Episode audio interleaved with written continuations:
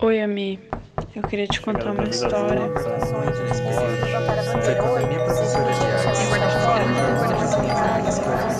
Isso foi só um dos armários que eu saí. Não foi nem o primeiro.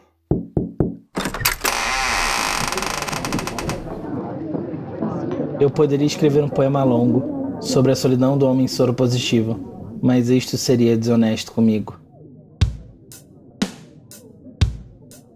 Éramos dois. Ele tocava a bateria e eu, o vocalista e guitarrista. Fizemos sucesso por um tempo. Até que o barulho no metal dos pratos da bateria me entediou, seus bumbos. Percebi que algo estava errado. Eu poderia escrever um poema longo sobre a solidão do homem soropositivo, mas isto seria desonesto comigo.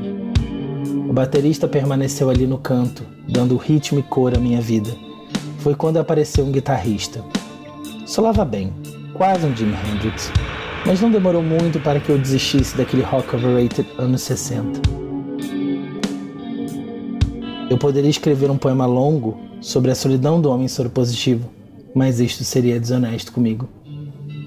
O guitarrista sentou-se ao lado do baterista, deram um beijo, começaram a conversar sobre a vida. Fiquei alegre ao ver aquela cena. Foi quando surgiu o tecladista. Descabelado, pegou o amplificador e começou a tocar Flip Glass.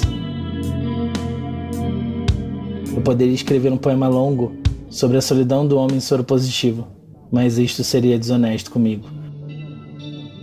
Todos os dias, quando vejo o baterista, o guitarrista e o tecladista juntos, sentados, se amando, cedo voz ao meu maior orgulho, ter sido membro fundador desta banda, The Lonely Man's Lonely Hearts Club Band, que se orgulham de ter tantos homens solitários ao seu lado.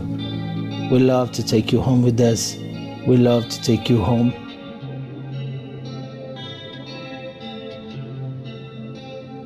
Eu poderia escrever um poema longo sobre a solidão do homem soro positivo, mas isto seria ignorar que a carreira de um homem é sempre do tamanho do solo. Deixa a Porta Aberta é um podcast realizado por Franco Simões, Cauê Moreira, Lúdio Sardinha, Anne, Rodrigo Souza e Augusta Gui. Esse episódio foi realizado a partir do relato de Fernando, pelas mãos de Luísa Morim e Rafa Barreto.